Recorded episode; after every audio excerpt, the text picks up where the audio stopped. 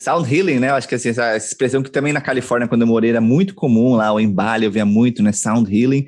No Brasil, assim como breathwork, tanto é que a gente nem tem palavras, né? Não tem palavras para breathwork e para sound healing. E são, são coisas maravilhosas de muita cura que você trouxe, sem nenhuma substância externa. Então, se você, ah, não, não quero nenhuma substância externa, sound healing, uh, breathwork, são, mas são palavras em inglês ainda, né, cara? O que, que você acha que, que vai rolar no Brasil aí no, nos próximos anos? Ainda tem esse lance meio new age, né? São coisas meio alternativas, bicho grilo, assim, como é que você tem visto essa transição aí no, no Brasil? Olha, eu tô sentindo essa, eu sinto essa necessidade de criar novas palavras, né? E acho que é um processo natural, porque realmente falar respiração, trabalho de respiração ou respiração consciente, né, que breathwork seria respiração ativa ou, ou respiração consciente, não tem o mesmo peso ou até o mesmo interesse né, de quem está escutando, de entender que aquilo é uma ferramenta que leva ela a ter um estado alterado de consciência, sabe? Que ela vai lidar com seus traumas e vai investigar seu passado e vai entender por que ela age da maneira que ela age.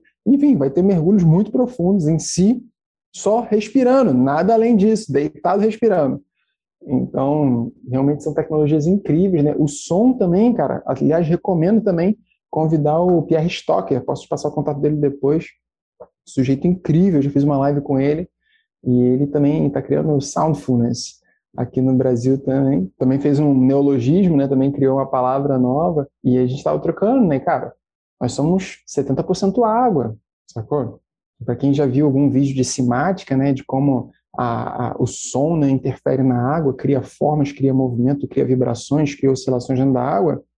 Se entrar num ambiente tá tocando uma música, você achar que aquilo ali não vai te afetar, não vai afetar seu humor, pô, você basta você. Isso aí você. Eu falo isso para meus amigos, cara. Eu tenho. Eu, como presto muita atenção nisso, no ambiente à minha, à minha volta, pô, quando eu ataco de DJ, eu mando bem, porque eu fico ali modulando o espaço, vendo qual é a vibe que tá, qual é a música que vai botar na hora que tá. Não, e a galera, ó, o outro ali dispersou. Vamos botar outra música aqui que une a galera de novo. Enfim, sabe? Tipo, você ter essa, essa, essa atenção, porque nós somos água e nós somos música também sabe? Nós somos som. Enfim, vamos ter que entrar numa profundeza é aqui filosófica para poder elaborar esse assunto com a galera. Em música, é. em música. Eu, eu tava te falando outro dia, eu fiz umas aulas de canto, né? E, cara, foi assim, um desafio, um dos maiores desafios da minha vida. Porque eu vi como minha mente é acelerada, assim, cara. Primeiro eu tinha que. É o do Ré Mi Fá, né? Do Ré Mi Fá Sol Lá. E aí, assim, ela, ela cantava, eu cantava, e assim, eu ficava tentando com a mente, ela não é com a mente, é, sente assim. Eu falei, cara, eu não tô conseguindo sentir. Eu usava a mente para tentar sentir ali, cara. Então, nossa, cara, que foi assim, tem, assim, tem sido assim um desafio gigante, porque eu consigo perceber como minha mente é acelerada, e aí eu tenho essa dúvida entre eu querer forçar ela para para entrar no, no, fluxo, na calma, e eu deixar o sentir, que é justamente tirar essa mente, assim, né? Então, isso tem sido um, um desafio que eu pude experienciar ali no, com a música, né? Como que a música é o sentir, né? Sim. E, cara, você vai. A ferramenta principal que vai te ajudar nessa caminhada aí de se conectar com o sentir é a respiração. É a respiração. E é o próprio trabalho de sentir a respiração, sabe? A gente estava aqui fazendo a meditação, aí eu estava fazendo a meditação com o Rick, contando até cinco. Aí eu falei, vamos lá, Rick, vamos inspirar. Inspira. Um, dois. No dois ele já estava já respirou tudo. Calma, cara, respira devagar, sabe? Respira contando até cinco. É, é pô, já infla, o corpo muito rápido. E, e esse, essa, essa suavidade, né, de se conectar com a respiração. Pô, em que velocidade que eu quero inflar o meu corpo? Em que velocidade que eu quero expirar o meu corpo, sabe? Isso vai te conectando com o sentir, né? Com essa consciência do sentir. E você pode começar isso só observando né, as sensações do ar tocando as suas narinas, né? Sabe, entrando quente, saindo frio, enfim, né? observando, tendo atenção com isso. Ou você pode, daqui a pouco, tu vai sentir que tem três lugares onde o seu ar preenche o seu pulmão. Tem na barriga, tem nas costelas lateralmente, expandindo o seu corpo igual uma cobra, tem no topo do, no topo do peito também. Então, é como se você pudesse inspirar três vezes, sabe? E, e aí tu vai tendo essa consciência assim do, da profundidade da sua respiração e é esse elo aí, a respiração, que é o eixo que conecta todos os nossos corpos, todos os nossos corpos, cinco corpos, de acordo com a tradição yoga, que é Anamaya Kosha, que é a camada Maya coxa, coxa é camada, né, bainha, na verdade, Maya ilusão. E Ana comida. Então é a, a camada, a bainha, a capa de comida que te a capa de comida de ilusão. Então a capa de comida que te protege da ilusão. Então é a nossa barreira aqui com a realidade como ela é, né?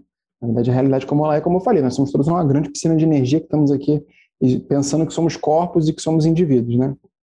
Então, a primeira camada que nos, nos separa desse lugar é Anamaya Coxa.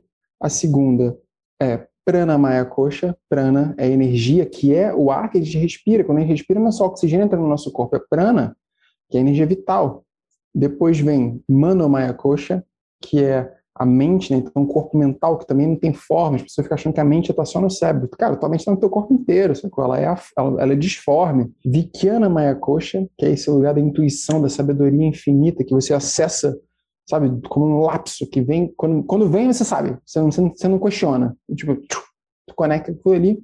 E Ananda Maya Kosha, que é o corpo de blissfulness, né, de corpo causal, o corpo da felicidade infinita, que é quando você realmente se dissolve e sente o amor infinito, você se torna esse amor infinito. Você já teve alguma experiência com psicotrópico, você às vezes rapidamente você acessa esse lugar todo, né? Mas o elo que faz você permear todas essas camadas é a sua respiração.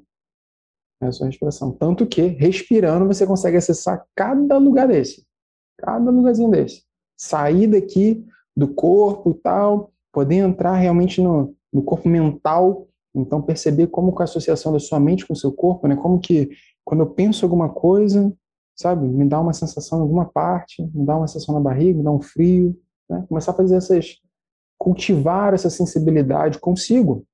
E isso é também é uma jornada de, de para o resto da vida, né? Para você ir cada vez cultivando mais, né? Se lembrando mais.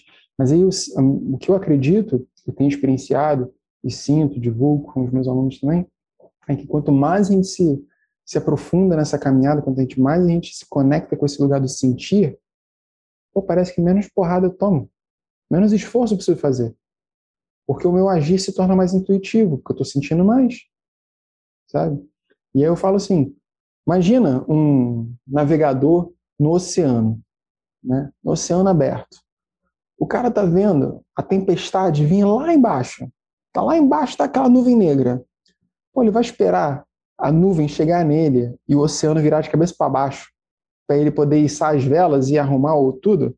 Não, ele está vendo a mudança lá embaixo, ele já começa a preparar tudo e vai para dentro do convés. Então, essa sensibilidade de você perceber as circunstâncias à sua volta, ou dentro também. Pô, minha saúde, sabe? Estou sentindo alguma dor esquisita? Eu estou com, com um pigarro? Estou com alguma coisa? essa sensibilidade, essa conexão com o sentir, que faz você fazer as adaptações que são necessárias, os, os ajustes que são necessários, mais rápido possível. E aí o que acontece? Quando chega a tempestade, ou ela passa batido por você, você passa batido por ela, ou ela nem vem. Sabe? Ela para no meio do caminho, você nem sente. Então, acho que viver de maneira mais intuitiva, mais, mais, mais sentindo, mais se conectando mais com esse lugar, é um caminho de viver com menos atrito. E esse viver com menos atrito é, para mim, viver em fluxo.